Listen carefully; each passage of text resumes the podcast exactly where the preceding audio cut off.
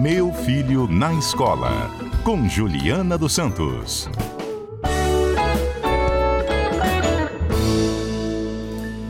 Professora Juliana, boa tarde.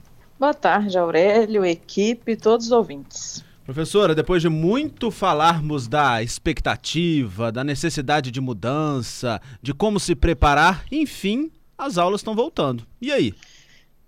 Estão voltando, os alunos estão cada vez mais espertos e vocês devem ter visto que viralizou aí nos últimos dias é, duas coisas. Um vídeo de um menininho que vai na Alexa e pergunta bem baixinho: Alexa, quanto é tanto mais tanto? E todo mundo achou graça e repostou e falou, enfim. E uma outra notícia que saiu ontem é, de como os alunos universitários estão usando algumas ferramentas até para construir artigos científicos.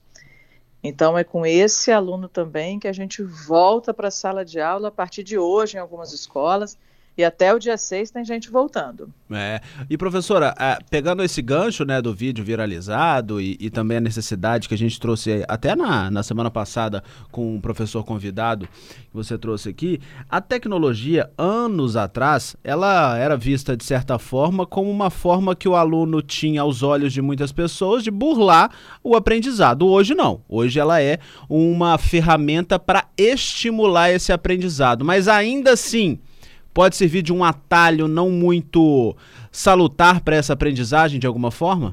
Pode. É por conta desses atalhos e por conta da falta também, muitas vezes, de entendimento dos professores de como usar a tecnologia, o que fazer, como fazer, e o planejamento. A gente sempre volta no planejamento.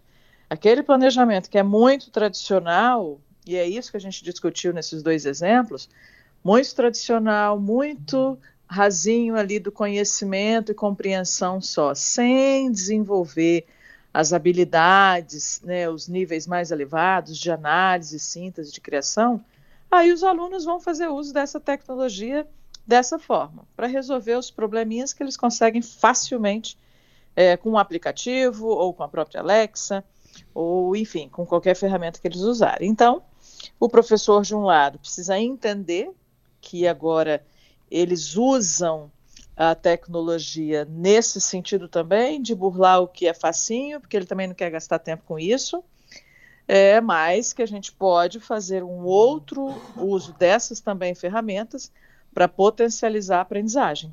Uhum. E professora, a gente sabe que a, a, mudança na educação, principalmente, né, ela tem que ser constante, mas ela não é tão imediata quanto ela poderia ser ou como ela é em outras áreas.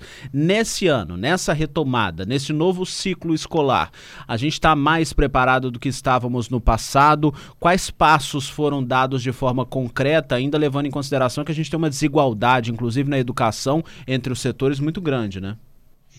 É, nós demos muitos passos, né? O próprio serviço público, ele paramentou as escolas, é, quase todas as escolas agora têm internet, Wi-Fi, muitos, muitas redes com Chromebook, tablet, é, as redes públicas eu estou falando.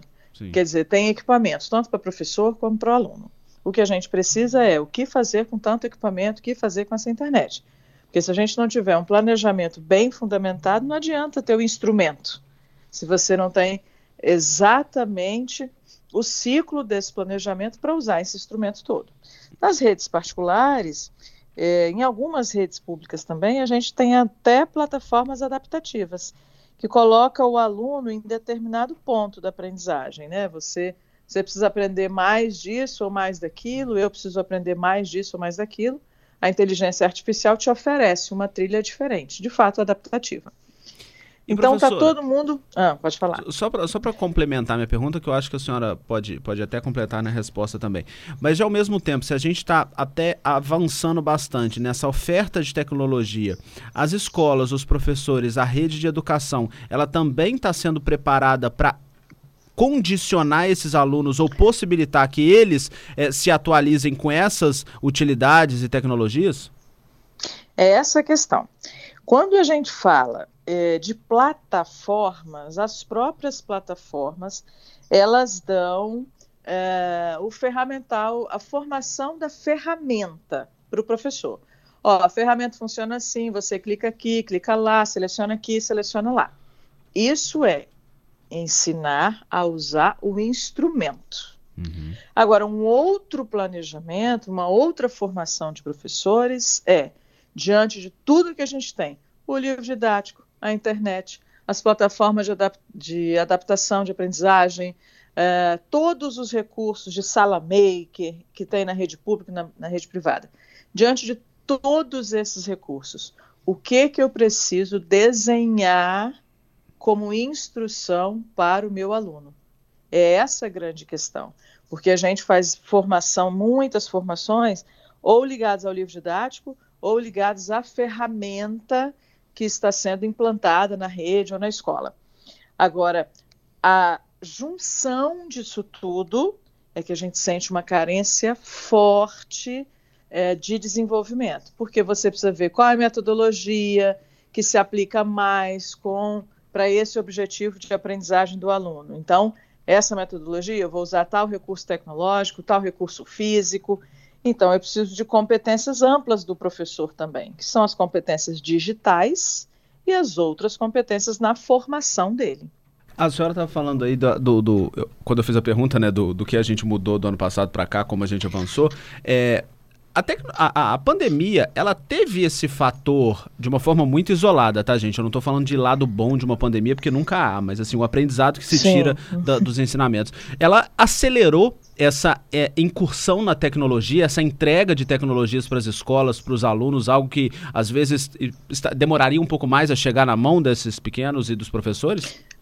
Sim, com certeza. A gente teve um fomos jogados. Eu sempre costumo dizer assim, nós uhum. fomos jogados no mundo tecnológico, todo mundo aprendeu a se virar. E aí agora a gente tem um formato híbrido, tanto híbrido no curso superior, que tem uma carga horária online grande agora, é, a gente usa essa carga horária para tantos trabalhos fora da sala de aula que desembocam na sala de aula, e o híbrido na educação básica também, que os alunos estão usando todas essas plataformas, estão usando todos os games, a parte de programação, tem muito desenvolvimento de tecnologia que está ali agregado na, na sala de aula e usando esse aparato todo para mesclar não só aquela presencialidade do professor ainda que está na frente o tempo inteiro, mas alguns professores aproveitaram e aproveitaram bem para construir planejamentos híbridos e cada vez mais deixando o tempo da sala de aula para criação, para síntese, para análise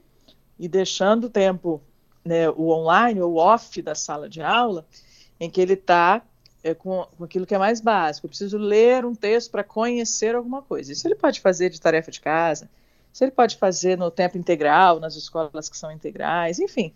A gente tem que modelar esses planejamentos para aproveitar o híbrido e trazer esses alunos todos e os professores todos para este novo momento.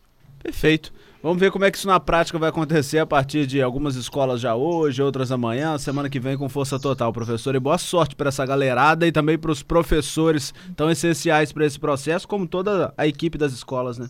É isso aí. É uma grande mudança. As mudanças não acontecem de uma forma muito rápida, mas elas estão acontecendo. Nós não estamos parados. Que bom. Juliana Santos, até semana que vem. Até. Terça-feira estaremos aí.